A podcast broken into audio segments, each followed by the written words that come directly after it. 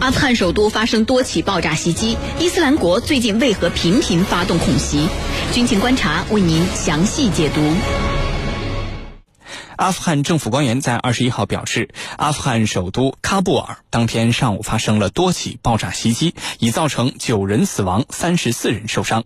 阿富汗内政部发言人塔里克·阿里安告诉新华社记者，二十一号的早高峰时分，两伙武装分子分别在喀布尔的第七景区和第十七景区利用轻型卡车发射了二十三枚火箭弹，而火箭弹击中了第十、第四、第二景区的多个地点。极端组织伊斯兰国在社交媒体上宣布发动了火箭弹袭击。这次爆炸袭击是如何发生的？伊斯兰国最近是为什么如此猖狂呢？接下来，郝帅邀请军事评论员和您一起关注。袁教授，这次的恐怖袭击呈现出了哪些特点？暴露了阿富汗在国家安全和反恐领域的哪些漏洞呢？请袁教授为我们介绍一下。好的。此次阿富汗发生的恐怖袭击啊，是阿富汗近来频发的恐怖袭击事件之一。呃，应该说今年十一月份以来啊，阿富汗境内已经发生多次恐怖袭击事件。呃，最早呢，今年这个月的三号呢，呃，喀布尔大学法律系遭到了恐怖分子的袭击。九号，坎大哈的一处警察哨所呢，遭到了汽车爆炸炸弹的袭击。那么十号呢，西北部省份呃法里亚布一处警方的指挥部。呃，遇袭，呃，加上这次发生在喀布尔的爆炸袭击啊，那么十一月份可以称得上是连环恐怖袭击。那么这些恐怖袭击的共同特点呢，都是手段残忍，伤亡惨重。恐怖分子啊，无一例外的都选择使用爆炸装置对公众场合进行袭击，造成了严重的人员伤亡。刚才您也介绍了，此次袭击呢，呃，有九死三十四伤，而这一次恐怖分子啊，呃，选择的居然是火箭弹的袭击。袭击的对象呢，呃，基本上都是警察的哨所和警察局。那么频发的恐怖事件呢，也暴露出了阿富汗在反恐问题上存在的严重漏洞。归纳起来呢，呃，主要有几个方面。首先呢，就是阿富汗反恐力量的严重不足，反恐能力手段比较落后。呃，阿富汗安全部队啊，虽然是由美军一手帮建组建起来的，呃，规模也是迅速扩大，现在已经接近三十万人的规模。呃，武器装备呢，可以说也不算落后，但是呢，这支部队的战斗力啊，却令人堪忧。呃，部队内部存在着严重的腐败问题。呃，之前美国人就发现啊，阿富汗部队有数十万的幽灵士兵的存在。呃，所谓幽灵士兵啊，就是吃空饷的士兵。那么他们的工资呢，都被呃这个阿富汗安全部队的军官给贪没了。那么，二零一七年，阿富汗安全部队啊，还控制着百分之五十以上的国土和人口。呃，当时呢，他们甚至雄心勃勃地提出了两年之内要呃增加到控制全国的土地和人口的百分之八十以上。可是目前的情况是什么呢？他们控制的地盘和人口是越来越少，目前只占据了不到三分之一的土地，这就为恐怖主义在阿富汗的滋生呢提供了更为广阔的地域空间。那么第二个方面呢，就是阿富汗内部的团结很成问题。呃，阿富汗政府内部本身就是矛盾重重。之前的总统大选，我们知道，总统加里和前首席执政官阿卜杜拉之间啊，呃，矛盾已经公开化了。那么，除了政府内部的派系斗争，呃，其国内的民族与教派冲突也给恐怖主义以可乘之机。那么，此次恐怖主义呢，就是针对逊尼派发动的。那么，第三个方面呢，是境外的。恐怖势力渗透严重，呃，由于阿富汗呢自身的这种分裂的状况，就让境外的恐怖组织啊，你像伊斯兰国以及其分支组织，呃，伊斯兰国胡罗珊省等等这些恐怖组织呢，呃，都把阿富汗视为恐怖主义滋生的温床。那么他们在阿富汗抱团取暖，呃，可以说呃联合发动了各种恐怖袭击。那么阿富汗反恐形势啊，呃，变得越来越复杂啊。主持人，好的，谢谢袁教授。在这一次的恐怖袭击之中，极端组织伊斯兰国为什么把矛头对准了阿富汗的首都？他们想通过这样的恐怖袭击传递什么样的信号呢？请程教授为我们解答。那么这一次啊，发生在喀布尔多个区域同时，呃，遭到的袭击啊，可以说是非常罕见的。为什么说非常罕见呢？因为在前一段时间啊，零零星星的袭击事件它是比较多的，但是这一次可不一样。这一次呢是。几十枚火箭弹呼啸而来，几乎在同一个时刻落在阿富汗的首都喀布尔的各个区域啊，同时呢，造成了严重的损坏，就连这个伊朗驻阿富汗的这个使馆里头啊，都遭到这个轻微的损坏。那么这次啊，它造成了多少人员的死亡呢？有的说是死亡人数已经上升到五十人了，这是截止到二十这个三二十二号夜里的这个最新的消息，就是死亡人数已经上升到了五十个人，同时呢还有三十多个人受伤。如果这是一个最新准确的数据的话，那么应该来说这次啊或者说这这一个连环的袭击事件还是比较严重的，甚至呢这个导致的一些网络呀。还有其他设施啊遭到破坏。那么从这里来看啊，我们可以肯定，他不是单枪匹马的某一个人所为，因为以前啊，这个刚才我们也讲到了，阿富汗零零星星的恐怖袭击事件是很多的，甚至可以说是层出不穷。那为什么这一次它是一种大批量的，而且把矛头对准了阿富汗的首都呢？而且它又要达到一个什么样的目的？那么，首先我们来说，这次恐怖袭击事件，它是有一个很重要的背景。这个背景就是最近美国刚刚宣布，他要从阿富汗撤离部分驻阿美军。呃，这个驻阿美军的消息刚刚撤出不久，同时呢，这个塔利班方面和阿富汗政府又在展开这个有关未来的呃和平进程的谈判。那这时候发生了袭击事件，虽然还没有谁承认这是谁所为，但是我认为这是恐怖袭击事件，那是可以肯定的。那么到底这个是什么人所为？其实，既然这个塔利班在和阿富汗政府就和平进程展开谈判，那么我觉得就不太可能是塔利班，否则你要谈判干嘛呢？你直接用武力来解决呀，那很有可能就是。一些极端分子，像伊斯兰国这样的极端组织，那么极端组织伊斯兰国在这个时刻发起袭击，我觉得就很好理解了啊！你们两家在谈未来的这个和平进程、权力移交，而我呢要显示我的存在。那么在过去，塔利班和伊斯兰国极端组织、极端武装组织呢，他们之间是相互不受待见的。那既如此，你把我排除在外，那我肯定希望。这个要有我的一席之地，或者说我不希望被边缘化，所以呢，这个极端组织伊斯兰国这样的一直在寻求在阿富汗的影响力，寻求在阿富汗能拥有一席之地，而塔利班方面呢，根本不愿意让他插足到阿富汗的事务里头来，所以呢，这一次我觉得这个可能性比较大的就是极端组织伊斯兰国，那么同时。也不排除塔利班派系里头激进的一方，这个激进的一方本身他是反对跟阿富汗政府进行谈判的，他认为和一个美国的傀儡去谈判没有任何价值，没有任何意义。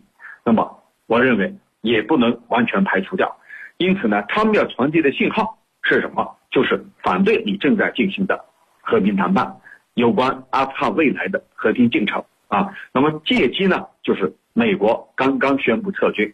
而且很快就要开始这个撤离了。那既如此，我们要为未来争夺影响力，甚至呢争夺地盘儿。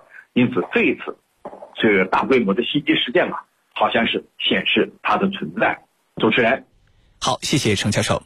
最近美军刚刚发布了撤军的相关消息，紧接着阿富汗首都就发生了多起的爆炸袭击。这两件事情之间是否存在着一定的关联呢？阿富汗首都遭遇恐怖袭击，对于美军的撤军计划而言，会产生怎样的影响呢？请袁教授为我们分析一下。好的，呃，美国撤军呢和阿富汗的恐怖袭击频发啊肯定是有关联的。呃，可以说啊，呃，美国的阿富汗政策是造成阿富汗现在恐怖主义滋生的一个重要原因。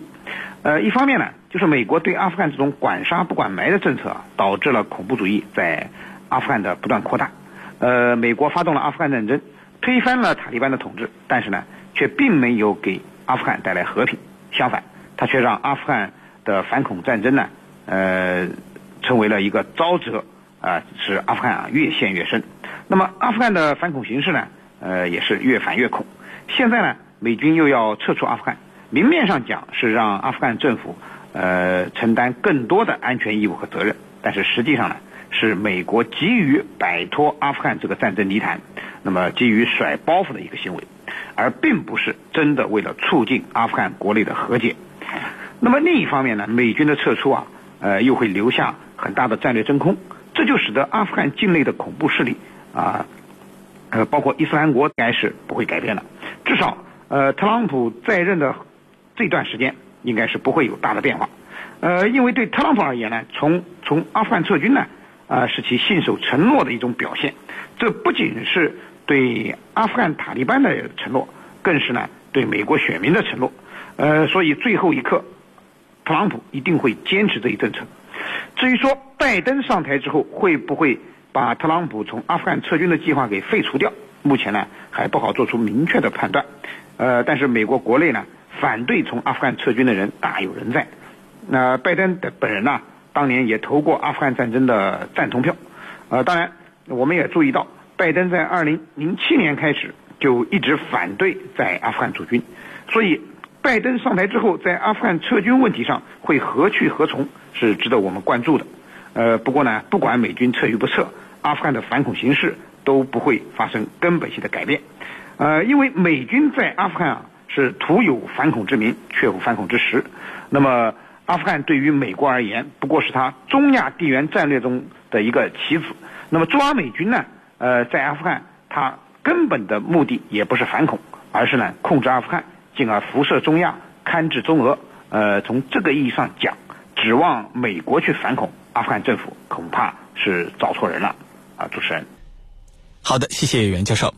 最近极端组织伊斯兰国发动恐怖袭击的频率明显的提高了，这是为什么呢？对此，国际社会应该如何来应对？请程教授为我们解答。好的，这个最近一段时间呢，我们发现除了在阿富汗，还有其他地方。也都陆陆续续的发生了一些，呃，恐怖袭击事件，特别是在欧洲好几个国家，像法国呀，像这个瑞士的这个维也纳呀等等。那为什么，呃，最近极端组织伊斯兰国发动恐怖袭击事件的频率明显升高了呢？而国际社会又该怎样去应对呢？呃，我觉得啊，这个为什么他们的恐怖袭击事件突然变高了啊？这个，我觉得。当前它是一个各国都在集中精力抗击疫情的背景之下啊，所以你看，这个当你把注意力放在这个把整个国家的重心放在抗击疫情的时候，恐怖组织开始蠢蠢欲动了。他也许认为对他们的这种过去的全面防控有所松懈，因为你的重心、你的注意力不在防控上。而这个恐怖组织呢，在疫情之初的确是稳定了一段时间啊，但是呢，最近一段时间又开始连续的采取行动，同时呢，这个这里头还有和相关的文化冲突、宗教冲突有着密切的关系。咱们以法国为例，法国这一次就是因为有一个老师在讲解的时候啊。刺激了，被认为啊，被认为是刺激了穆斯林。同时呢，这个法国政府又认为我们国家是崇尚言论自由的，这些事情我不用管。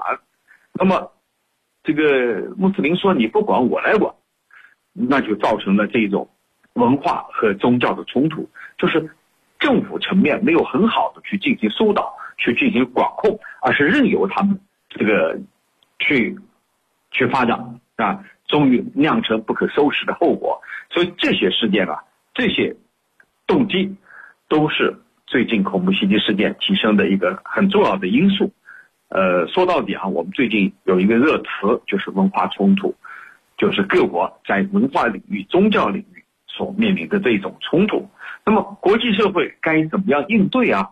应对，我觉得啊，就是可以从这六个方面来说。第一呢。就是遏制恐怖主义本土化的势头，这些恐怖主义本土化，呃，就是恐怖主义这个和本地的这个极端势力相结合，特别是这个把本地的这个有一种挫折感的年轻人作为他们发展拉拢的对象，那么导致呢恐怖主义本土化。第二个呢，就是我们要阻止极端宗教思想的传播。呃，宗教思想如果说是正常的，那没问题；但是如果说是极端的宗教思想，那就要引起警惕了。